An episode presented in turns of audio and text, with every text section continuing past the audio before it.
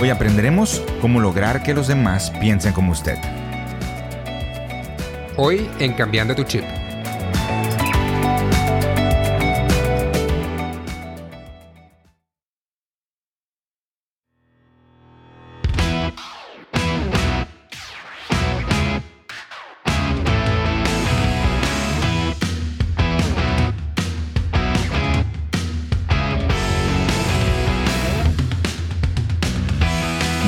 Amigas, mis queridos amigos, buenas noches, buenas tardes y buenos días donde quiera que estés, donde quiera, a la hora que sea que nos estés escuchando.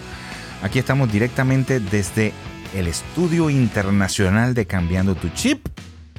Tu amigo Alberto Camacho y tu amigo Wilfran James. ¿Cómo estás, Wilfran?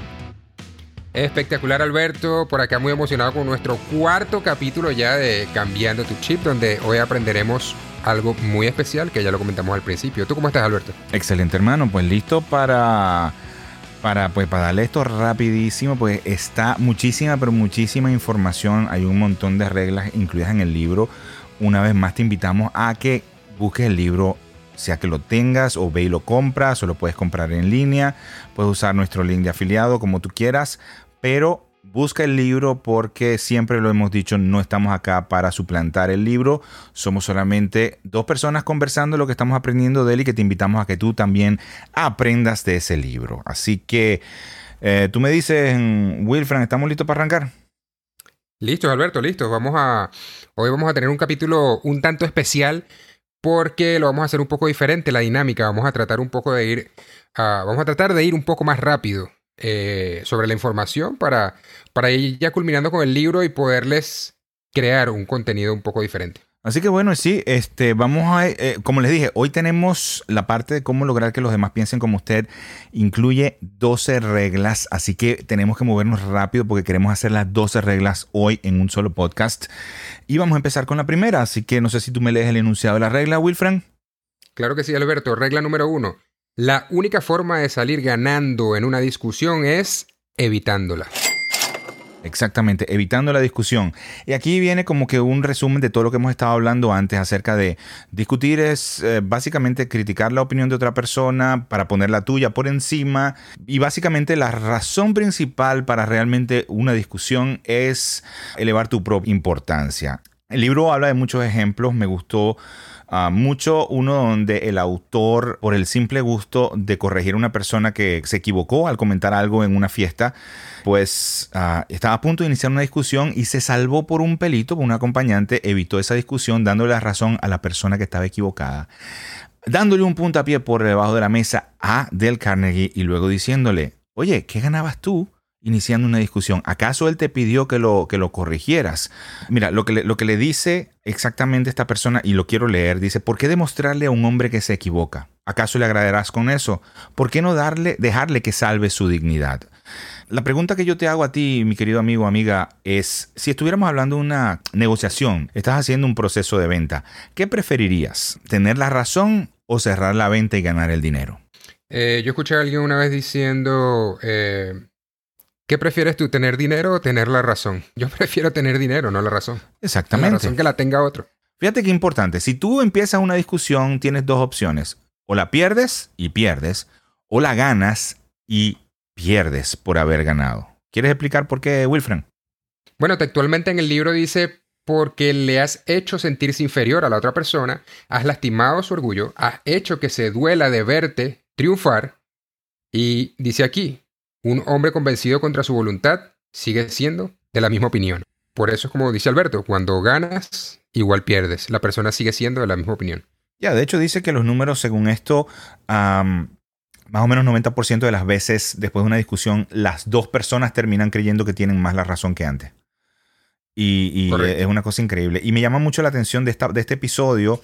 No te voy a leer el caso como tal, pero te voy a explicar la situación. Imagínate que estás tratando de cerrar eh, un proceso de ventas y el cliente te está diciendo que el producto tuyo no sirve, que él prefiere comprar la otra marca. Eh, hay personas que en ese punto deciden empezar a, argumentar y a decir que su producto es bueno, que esto, que lo otro. Sin embargo, eso es una excelente manera de empezar una discusión que va a producir que el otro, que el cliente termine hablando en contra de tus argumentos, es decir, hablando bien del producto de la competencia. Y, y, fíjate, si lo pones proporcionalmente, mientras tú más discutas, más va a defender el cliente el producto de la competencia. Y si llega un competidor a venderle a esa persona, te aseguro que le va a comprar a la competencia. Básicamente, y es la técnica que describe acá el libro, habla, dale la razón, porque después de que tú le diste la razón a una persona, ella no puede seguir discutiendo. ¿Ves? Le das la no hay ningún motivo para seguir discutiendo. Exactamente. Dale la razón. Por ejemplo, hoy, mira, sí, el producto B es buenísimo, realmente, y la fábrica que lo hace es excelente. Y luego empieza pues a hablar también de las cosas buenas que tiene tu producto no generar ese punto de antagonismo, porque el antagonismo es lo que termina matando, este, digamos, la posición eh, de la otra persona y tu posibilidad de, de salir ganando, si podemos decirlo así. Y pues ya para ir cerrando, como dice la regla número uno, la única forma de salir ganando en una discusión es evitándola. Exactamente. Y terminamos con eso, la regla número uno. Ahora, la regla número dos. Eh, regla número dos, demuestre respeto por las opiniones ajenas Jamás diga a una persona que está equivocada. ¿Y eso cómo lo hacemos, Wilfran? Este, de lo que hemos leído más o menos, este, ¿cómo quieres, este, cómo podemos explicar Mira, algo que me llamó, eh, algo que me llamó bastante la atención de este capítulo fue una historia sobre Martin Luther King, que cómo él podía admirar, siendo un pacifista, un general de la Fuerza Aérea. Y él respondió de la siguiente manera, yo juzgo a la gente por sus principios, no por los míos. Eso lo resume todo. Cuando tú hablas de la segunda regla que dice demuestre respeto por las opiniones ajenas, nosotros no deberíamos, ¿ok? No deberíamos juzgar a las personas por cómo nosotros pensamos. ¿Ok? Ahora, si tú ves una persona que profesa tener ciertos principios y luego dice tener un principio diferente, pues entonces ya es otra cosa. Pero normalmente todos pensamos de una manera distinta. Por eso la regla dice demuestre respeto por las opiniones ajenas.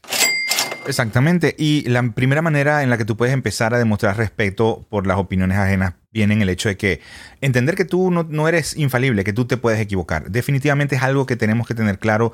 Todas las personas se equivocan. Personas súper prominentes en el mundo, ah, como lo fue Roosevelt en su época, él decía que si él podía tener razón, el 75% de, de, las ocasiones la estaba, se le estaba comiendo y de hecho yo te digo, si tú pudieras tener razón el 55% de las ocasiones, pues serías un genio, serías millonario, sería una cosa increíble. Así que entendamos eso. Podemos estar equivocados. Si empezamos desde ahí, tenemos más posibilidad de entender a la otra persona. Claro que sí, y como lo dice acá mismo en el libro, yo no revelo nada nuevo en este capítulo. Hace 19 siglos, Jesucristo dijo, ponte rápidamente de acuerdo con tu adversario. ¿Ok? 19 siglos porque lo dice este libro que es antiguo, ¿no? Pero pues bien, la manera en que dice que esto podemos hacerlo es ah, admitiendo obviamente nuestras, nuestras posibles equivocaciones utilizando frases como por ejemplo, podría estar equivocado, pero eh, eh, quizás me equivoque, pero em, eh, yo pensaba esto, sin embargo, y entienda que admitir que usted se puede estar equivocando le engrandece en vez de empequeñecerle. Ok. Repitamos la regla número dos. Demuestre respeto por las opiniones ajenas y jamás diga a una persona que está equivocada.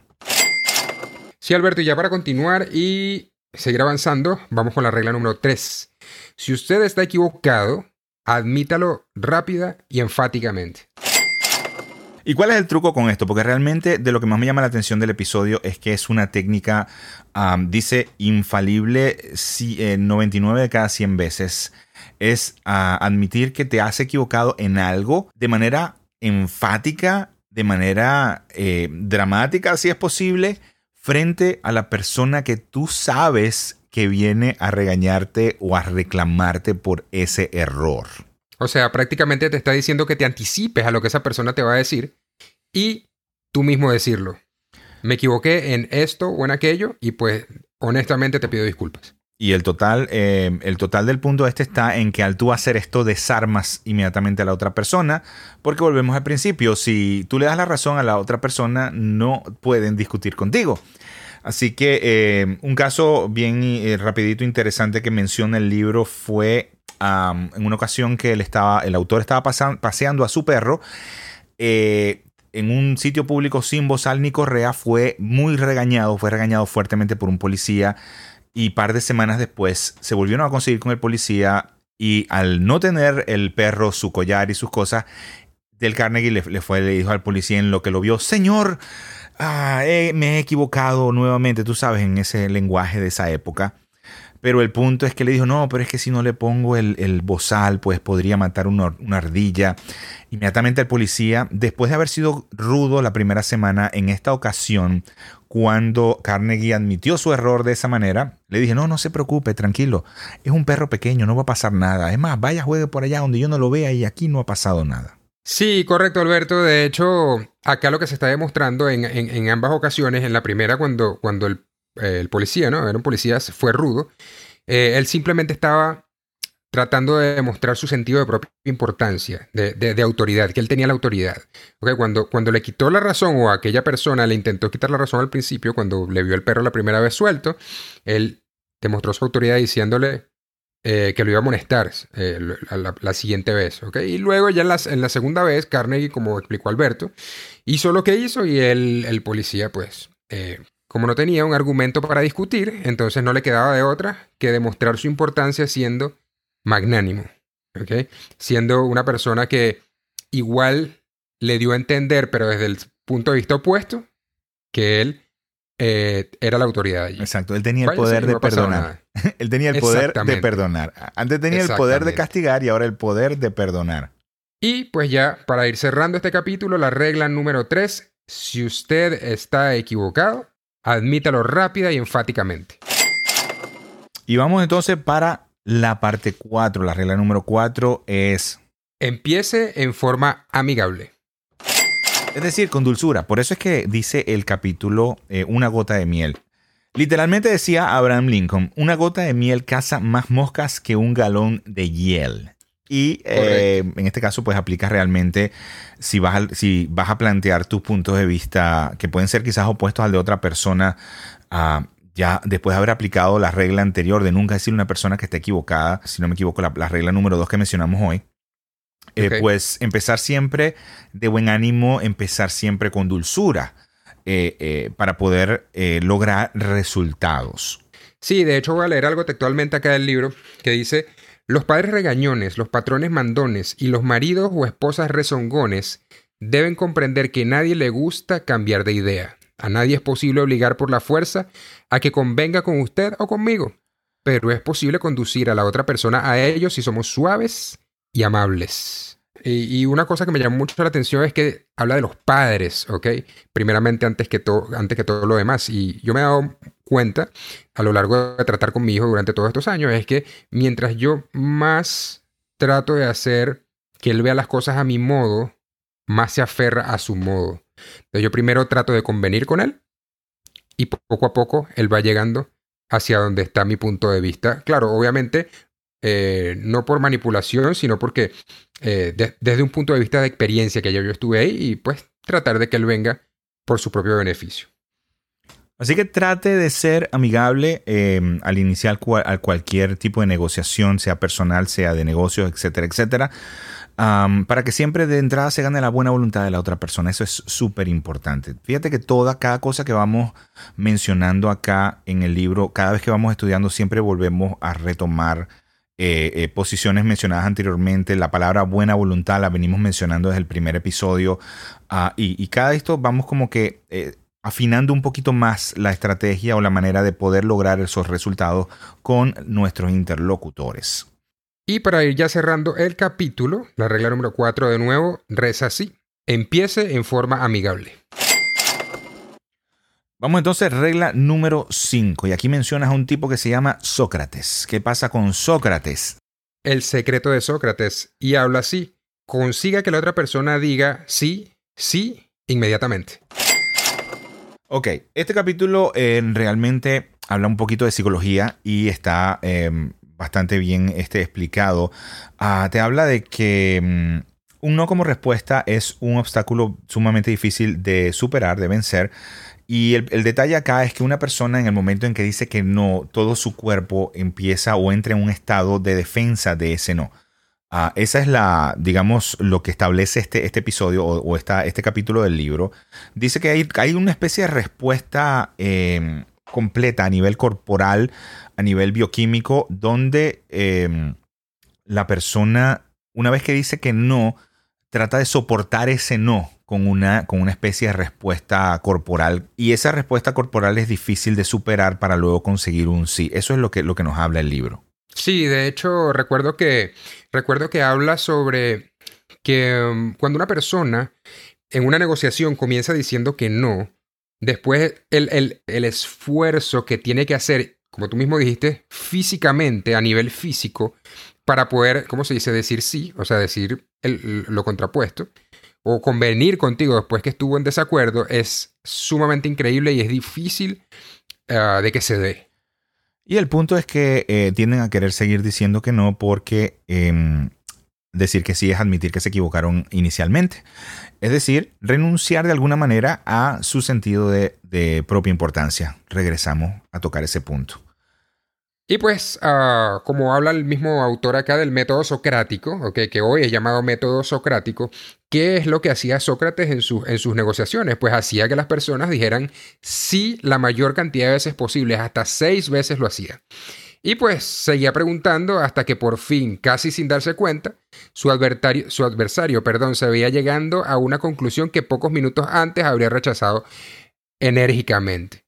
Entonces, método socrático, simplemente hacer que la otra persona diga sí, sí, sí, sí, hasta que eventualmente su cerebro, su cerebro ya está acostumbrado a, a una respuesta afirmativa o positiva. Así que la próxima vez que deseemos decirle a alguna persona que se equivoca, acordémonos de, Sócrates, ¿ok? Hagamos una pregunta amable y una pregunta que produzca una respuesta de sí, sí. Y así que moviéndonos ya hacia la regla número 6, ¿ok? El capítulo comienza así, la válvula de seguridad para atender quejas. Regla número 6, permita que la otra persona sea quien hable más. Y básicamente aquí el consejo que te podemos dar para aplicar este principio es cállate la boca. Y la manera de aplicar es un solo consejo que podemos hablar acá, es que hablemos lo menos posible. Eh, básicamente, un caso que nos menciona acá era el de un vendedor que iba a cerrar un trato súper importante, pero ese día le dio la laringitis, no pudo hablar. El presidente de la compañía a la que le quería vender le dijo de manera amable, no se preocupe, yo voy a hablar por usted en la presentación de ventas. Ese día eh, la persona que cuenta el caso dice que fue la venta más ah, extraña que ha hecho en su vida porque básicamente lo único que hacía era asentir y poner gestos en su cara, nada más. Debido a que la otra persona se había tomado el lugar del vendedor, iba a ser la voz del vendedor y esta otra persona era el presidente de la compañía, la posición que tomó fue todo el tiempo de hablar bien de los productos, las características, etcétera, etcétera, y la venta se cerró sin que el vendedor dijera nada. No, y, sí, Alberto, y fíjate, fíjate otra cosa que dice aquí súper interesante en el capítulo, y es que lo dijo un filósofo, un, filósofo francés, ok, no voy a decir su nombre porque pues me cuesta un poco pronunciarlo, pero dice, si quieres tener enemigos, supera a tus amigos. Si quieres tener amigos, deja que tus amigos te superen. Sí, eh, de hecho, Dice, la verdad es que hasta nuestros amigos prefieren hablar de sus hazañas antes de escucharnos a nosotros hablar de las nuestras. Regla 6, mi querido amigo, permita que la otra persona sea quien hable más. Correcto, y ya moviéndonos hacia el capítulo número 7, cómo obtener cooperación. Y la regla reza de la siguiente manera, permita que la otra persona sienta que la idea es de ella.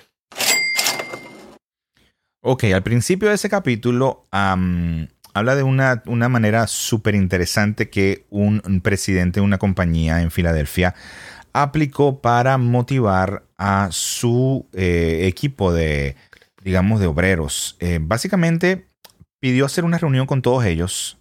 Le dijo algo como que quisiera saber, yo como presidente ahora de esta empresa, ¿qué esperan ustedes de mí? Y la gente empezó a hablar primero quizás tímidamente y luego con más confianza, queremos esto, queremos lo otro, etcétera, etcétera. Luego les dijo, yo voy a hacer todo lo que ustedes esperan de mí, pero ahora me gustaría que me dijeran, ¿qué tengo yo derecho a cambio de eso a esperar de ustedes? Y básicamente la misma gente empezó a decir, bueno, nosotros vamos a hacer esto, no, vamos a hacer aquello, nosotros vamos o nos comprometemos a hacer esto. Y se estableció un pacto entre presidencia y obreros donde las responsabilidades de los obreros fueron todas dichas por los obreros. Y como sintieron que fueron compromisos propuestos por ellos mismos, tuvieron un cambio espectacular en el sentido de que la producción se levantó, etcétera, etcétera. Es decir, este equipo de obreros seguramente lo que propusieron era lo que se esperaba de ellos en cualquier parte, lo que un presidente sabe que ellos deben proponer. Y sin embargo, debido a que ellos durante esa reunión fueron los que estaban proponiendo y diciendo cada una de estas cosas, lo tomaron como que les perteneciera, como si fuera idea de ellos. Y por lo tanto, se comprometieron a cumplirlo de una manera más personal. Exactamente, Alberto, y como lo dice, es, como lo dice la regla. mucho de lo que nosotros estamos diciendo aquí está sentado en la regla de manera magistral porque no, necesitas de tantas palabras para entenderla. La regla lo dice, permita que la otra persona sienta que, la idea es de ella, y es lo que Alberto está explicando acá. Permitieron que los obreros, o mejor dicho, permitieron que de los obreros surgieran las ideas y de esa manera ellos sintieron e, ese sentido de pertenencia para respetarlas y, y pues ya el resto es historia. De hecho, a nadie le agrada sentir que le están obligando a que haga algo. Todos queremos pensar que si compramos algo es porque se nos antoja o que si hacemos otra cosa es porque se nos ocurrió. Nos gustan que nos consulten acerca de nuestros deseos, necesidades y nuestras ideas. Dice el poeta inglés Alexander Pope, al hombre hay que enseñarle como si no se le enseñara y proponerle lo desconocido como olvidado. Una de las cosas en el libro, pues, que prueban esto que acabo de decir, está en el caso de la persona esta que hacía diseños ah, y vendía esos diseños a un cliente que era muy exigente y que le rechazaba la mayoría de los proyectos a esta persona.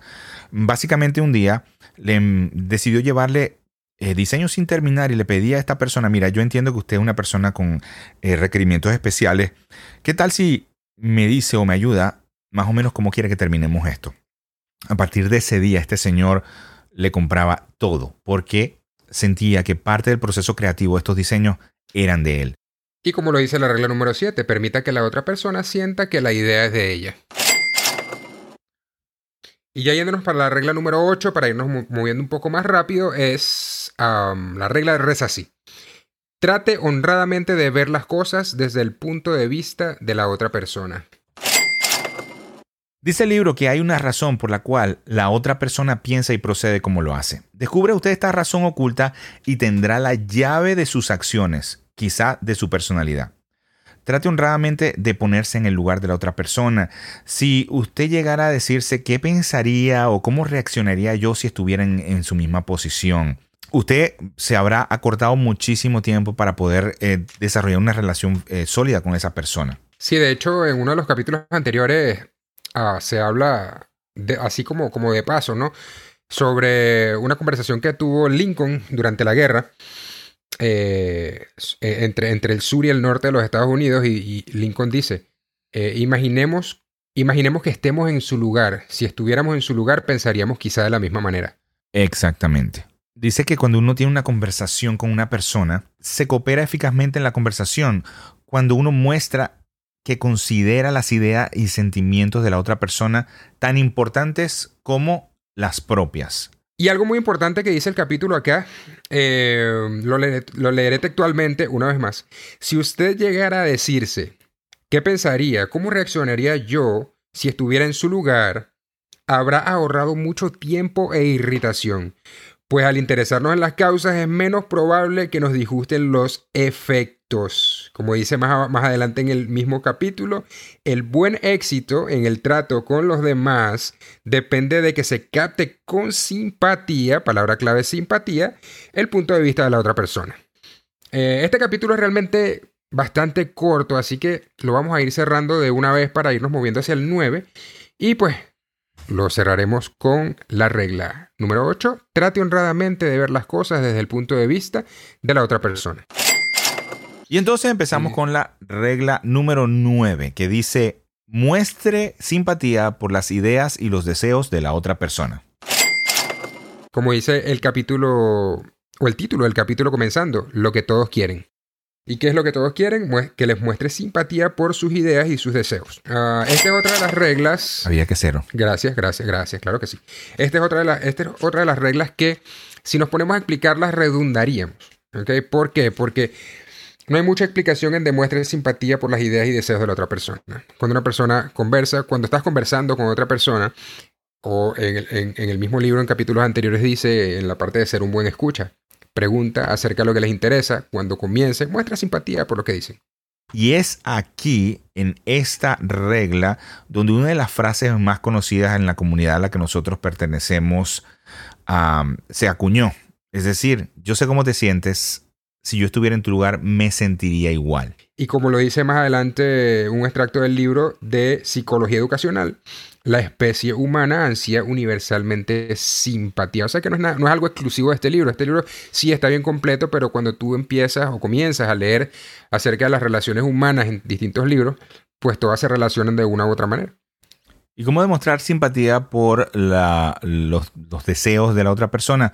Pues simplemente escuchando. Eh, y por, eso es que todas estas reglas se, se, em, se interrelacionan, porque mediante tú más escuchas a una persona, más sabes lo que hace que esa persona se mueva, más sabes lo que esa persona quiere ah, y sabes, entonces obtienes más información de cómo demostrar simpatía.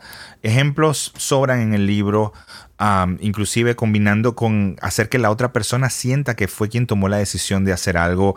Un ejemplo que nos habla el libro acá es de una profesora de piano que enseña a su alumna que era muy talentosa, pero que tenía unas uñas muy largas. Sabía que iban a ser un problema y cuando le propuso, cuando le propuso la idea de cortarse las uñas, lo hizo de una manera bien, ah, bien especial. Decía, Babé, tienes unas manos muy atractivas y unas uñas hermosas. Si quieres tocar el piano tan bien como puedes hacerlo, es decir, desarrollar todo tu potencial, y como te gustaría, te sorprenderás ver cuánto te ayudaría a tener las uñas algo recortados. algo recortadas. Maestría total. Imagínate. Y a la final, obviamente, a la niña no le gustó la idea, a la mamá de la niña tampoco le gustó la idea, pero solita la niña, pensando con esas palabras que le había dicho su profesora de piano, a, las, a la siguiente clase se había cortado las uñas por, por decisión propia, o por lo menos creía que era decisión propia. Y ya para ir cerrando, muestre simpatía por las ideas y deseos de la otra persona. Y la regla número 10, que viene a continuación, dice, apele a los motivos más nobles.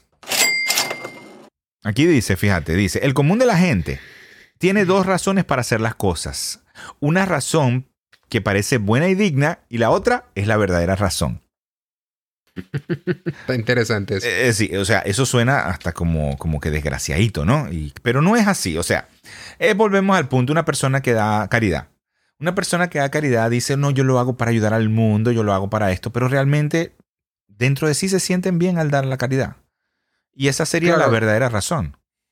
Claro, y eso, eso, eso lo habla el libro al principio, eh, que incluso cuando a veces no hay un motivo aparente para hacer algo, el verdadero motivo quizás es simplemente sentirse bien por haber hecho algo bueno. Totalmente. Y por ejemplo, eh, ya que la regla dice que apele a los motivos más nobles, volvemos a tocar la, máquina o la, caja registradora para que registres el concepto en tu, en tu mente, es el simple hecho de que, ah, por ejemplo, para lograr que un socio o que una persona en un trato comercial cumpla con su palabra, pues recordémosle que es una persona de palabra. De hecho, más adelante, en la siguiente parte del libro, hablan de un principio que se llama cría fama y échate a dormir. Pues en este caso estamos hablando de que apelar a los motivos más nobles de una persona es hacer que esa persona se conecte con ese motivo noble y, y digamos cumpla lo que tiene que hacer para demostrar que realmente está conectada con ese motivo. Por ejemplo, una persona que esté a punto de romper un contrato, tú le dices, ah, yo pienso que eres una persona de palabra y, estoy seguro que a la final vas a decir lo correcto y pues eso podría funcionar para que ese contrato no se rompiera. Y un ejemplo que lo, lo, explica de manera perfecta desde mi punto de vista, obviamente, eh, es cómo apeló Rockefeller a los motivos más nobles para, para, para no para que sus hijos, las fotografías de sus hijos no aparecieran en los diarios fue de la siguiente manera.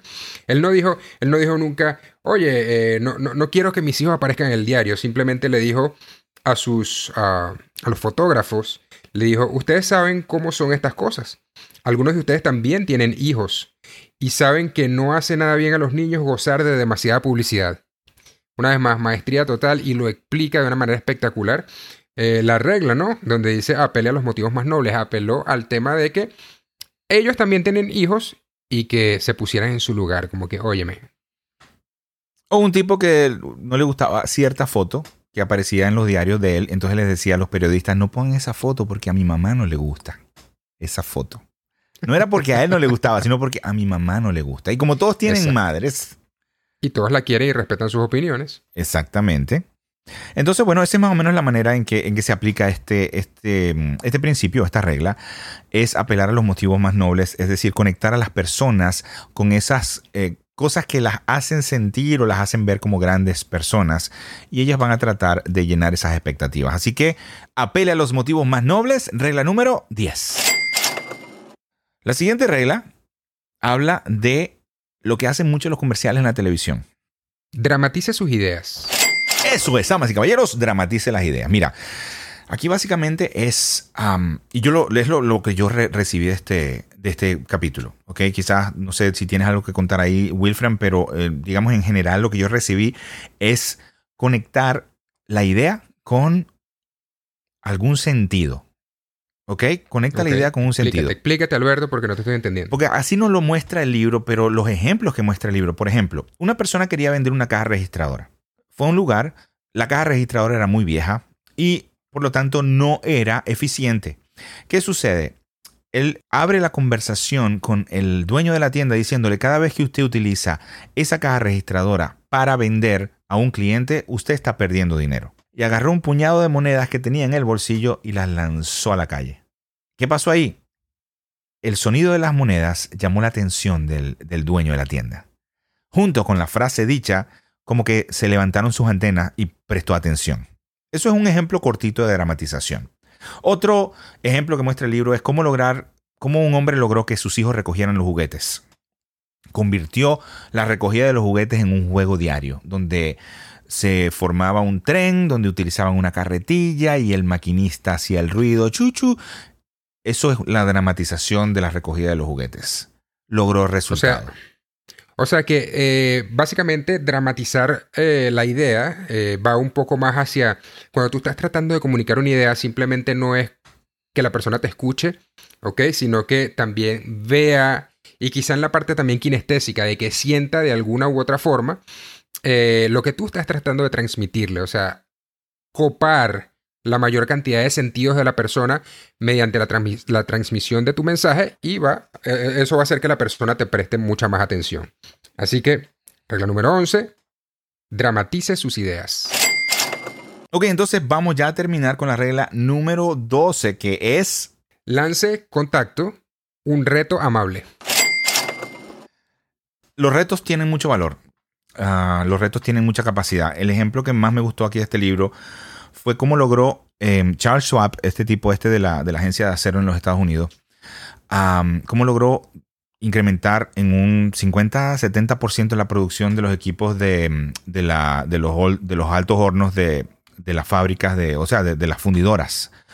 Donde él dice, bueno, tenía un grupo de personas que estaban teniendo un bajo rendimiento al final del día, después de haber discutido con el, supervisor, etcétera, etcétera, que no había tenido resultados, agarró y les preguntó cuántos ah, hornos descargaron el día de hoy. El obrero le dijo que seis hornos y él pidió un pedazo de tiza y con esa tiza él escribió en el piso el número seis. Cuando llega el turno de la noche y pregunta, oye, ¿qué es este número seis? y explica qué fue lo que pasó, eh, diciendo pues que, ok, ese es el número de hornos que descargó el equipo del día. Eh, al otro día, cuando Charles llega, cuando Charles Schwab llega en la mañana, ve que borraron el número 6 y colocaron un número 7. ¿Qué sucede? Al final del día nuevamente, perdón, al empezar el día, se consigue este, este, esta gente del, del, turno del día con ese número. Ah, o sea que esta gente de la noche está queriendo decir que son mejores que nosotros al finalizar ese día, ese equipo de producción que estaba en una producción bastante baja había escrito un número 10 en el suelo con tiza. Fíjate que pasaron de 6 hornos a 10 hornos en solamente un día por el simple hecho de que se presentó un reto. Exactamente. Y más adelante dice ah, acá algo bien importante porque muchas, veces, muchas veces nosotros pensamos que eh, eh, el simple hecho de ofrecer dinero o mejor dicho, muchas veces pensamos que el dinero es la única motivación. Eh, para, para, con las personas. Y más, más, más, más, adelante en el capítulo, ya casi terminando, dice, según mi experiencia, ha dicho Harvey Firestone, eh, fundador de la gran empresa Firestone Tire and Rubber Company, dice, con la paga por sí sola no se atrae ni se retiene a la gente de algún valor. Creo que es más bien el juego mismo. De hecho, más adelante, ya terminando, terminando en el último capítulo, dice, en el último párrafo, perdón, dice, eso es lo que le encanta a toda persona que triunfa, el juego, la oportunidad de expresarse, la oportunidad de demostrar lo que vale, de destacarse, de ganar. Bueno, fíjate que ya rápidamente hay varios ejemplos nuevamente en el libro y uno de los retos que se lanza en el libro fue por una persona que le estaban ofreciendo el puesto de alcaide en una cárcel muy famosa de los Estados Unidos llamado Sing Sing. Sing Sing. La manera en que lograron que él tomara la decisión es diciéndole, oye, ¿sabes qué? No te puedo culpar por tener miedo de manera bonita lo llamaron cobarde. Lo invitaron a demostrar su valentía con una frase que lanzaba un reto escondido. Ah, lo mismo pasaba, los números en el piso estaban retando a la siguiente, a la siguiente, al siguiente turno. Y básicamente este es el tipo de retos que generan este, digamos, este deseo de demostrar el valor propio para las personas. Y este es más o menos lo que aplicamos en la regla número 12 lance contacto, un reto amable. Y con eso terminamos las 12 reglas para lograr que las personas piensen como usted. No les vamos a resumir como siempre hacemos repitiéndole las 12 reglas, más bien le invitamos a que vuelvan a escuchar el episodio porque no queremos alargar más este, este episodio del podcast. Wilfran. Exactamente, eh, y también los invitamos a escuchar el capítulo 1, 2 y 3 si no lo han escuchado porque de esa manera le pueden seguir el hilo de la conversación eh, y entender mucho mejor esta. También eh, los invitamos a que eh, estén pendientes del siguiente capítulo la semana que viene porque vamos a estar cerrando esta primera sesión con el, este espectacular libro Cómo ganar amigos e influir sobre las personas de Dale Carnegie. Y vamos a estar discutiendo, sea un líder, cómo cambiar a los demás sin ofenderlos ni despertar resentimientos. Así que va a estar súper interesante, los esperamos allá. No se olviden, eh, tenemos nuestra página web donde nos pueden visitar para suscribirse a la lista de correo en cambiandotuchip.com también para recibir información acerca de nuestros futuros podcasts, eventos, sorteos, etcétera, etcétera. Y nuevamente te invitamos a que leas el libro Puedes comprarlo donde quieras, si ya lo tienes, pues léelo, pero si estás interesado en adquirirlo, puedes utilizar el link de afiliado que tenemos en la descripción de nuestro episodio, donde cada vez que alguien compra el libro ya va a apoyar financieramente la producción de nuestro podcast. No tenemos más nada que decirles por esta semana y nos despedimos recordándole, como siempre, que todo lo hacemos para que tengas éxito hoy, mañana y por el resto de tu vida.